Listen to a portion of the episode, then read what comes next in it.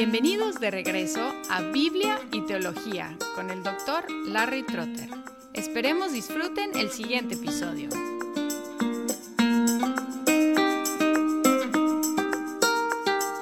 Seguimos en Gálatas y estamos en Gálatas 3, 15 al 18 el día de hoy.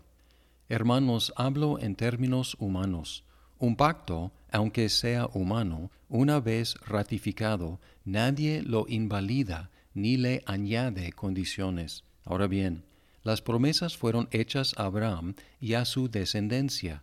No dice a las descendencias como refiriéndose a muchas, sino más bien a una, y a tu descendencia, es decir, Cristo. Lo que digo es esto, la ley, que vino 430 años más tarde, no invalida un pacto ratificado anteriormente por Dios como para anular la promesa, porque si la herencia depende de la ley, ya no depende de una promesa, pero Dios se la concedió a Abraham por medio de una promesa. Los que han escuchado muchos sermones saben que los predicadores usamos ilustraciones, que son hechos, anécdotas, comparaciones, historias que iluminan la enseñanza y también cambian el ritmo del discurso o del sermón para otra vez llamar la atención. Lo que tenemos aquí en este texto es una ilustración, porque Pablo ha estado en una argumentación bíblica profunda y ahora quiere iluminar su enseñanza con una ilustración tomada de la vida humana. La ilustración aquí viene de la cuestión de un pacto. Puede ser un testamento o puede ser otro tipo de pacto, pero como sea, la idea es muy clara, que una vez ratificado, firmado el pacto, ningún tercero puede alterar los términos de ese pacto.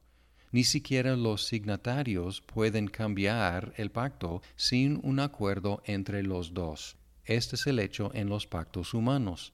Y la comparación es con el pacto de Dios con Abraham y con su descendencia. El pacto con Abraham incluyó varias promesas, un gran nombre, la tierra prometida, descendientes, bendiciones para todas las naciones, protección de sus enemigos, etc. Pablo utilizó un argumento sutil basado en la ambigüedad de la palabra descendencia es un sustantivo colectivo, un sustantivo que es singular pero contiene varios miembros como gente o grupo o equipo o clase. Estos son sustantivos singulares pero son colectivos también. Decimos la gente es o el equipo es o la clase es o el grupo es en singular, pero sabemos que todos son grupos que tienen varios miembros. Y aquí Pablo dice que las promesas fueron hechas, versículo 16, a Abraham y a su descendencia. Descendencia es una palabra singular, pero sabemos que incluye varios miembros. Esta ambigüedad entre singular y plural es lo que forma la base del argumento de Pablo no dice a las descendencias como refiriéndose a muchas, sino más bien a una y a tu descendencia. Y luego él toma el paso de identificar la descendencia singular con una sola persona, con Cristo. Y aquí tenemos un ejemplo muy fuerte de la hermenéutica muy cristocéntrica, encontrando el cumplimiento de las promesas del Antiguo Testamento en Cristo. Y dice aquí que las promesas hechas a Abraham fueron hechas a Abraham y a su descendencia singular, que es Cristo. Y luego regresando a la comparación entre las promesas hechas a Abraham y el pacto humano, señala que la ley entró unos 430 años más tarde después de la promesa y dice como la ley que vino así después, más tarde, no invalida un pacto ratificado anteriormente por Dios, como para anular la promesa. Promesa primero, ratificada, y luego la ley, que viene unos 400 años después. Y dice que la ley no puede anular la promesa y concluye diciendo que si fuera la herencia por ley, como algunos de los Gálatas estaban creyendo, entonces la promesa sería anulada. 18. Porque si la herencia depende de la ley, ya no depende de una promesa.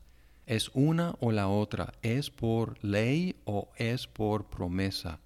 Y si es por ley, ya no es por promesa. Pero luego afirma en la conclusión, pero Dios se la concedió, es la palabra, le dio por gracia, le dio como un regalo, le dio gratuitamente, pero Dios se la concedió a Abraham por medio de una promesa. Cuando pensamos en una promesa y una ley, podemos pensar cómo funcionan y que la ley no anula la promesa. Pensemos en unos papás que tienen hijos chiquitos y los papás van a salir a cenar y dejar a sus hijos a cuidado de una niñera. Antes de salir, los papás dan una promesa. Dicen a sus hijos, regresaremos, no se preocupen, regresaremos más tarde. Y luego dan una ley o quizás varias leyes. En nuestra ausencia, queremos que se porten bien, queremos que arreglen sus cuartos, queremos que hagan la tarea, una serie de leyes mientras están fuera en su cena. Debemos pensar en el hecho de que la promesa y la ley funcionan independientemente, porque el cumplimiento de la promesa no depende de la obediencia de los hijos a la ley. Cómo se portan los hijos los papás van a regresar, van a cumplir con su promesa. Y la ley dada después no invalida ni modifica la promesa dada. Regresaremos más tarde. Y así es con la promesa que Dios dio a Abraham y a su descendencia Cristo. La ley no puede anular esa promesa. Son dos categorías diferentes. Podemos preguntar, cómo se responde a una promesa y cómo se responde a una ley. Pues a una ley las únicas dos opciones que nosotros tenemos son obedecerla o desobedecerla. Es imposible creer una ley, es una confusión de categorías, pero en cambio no hay manera de obedecer o desobedecer una promesa. Otra vez es una confusión de categorías. Lo único que podemos hacer con una promesa es creerla o no creerla. Y así es con el Evangelio. Es una promesa de salvación para todos los que creen en Cristo Jesús. Y la pregunta es, entonces, ¿para qué es la ley? Una pregunta que Pablo va a contestar en la siguiente sección.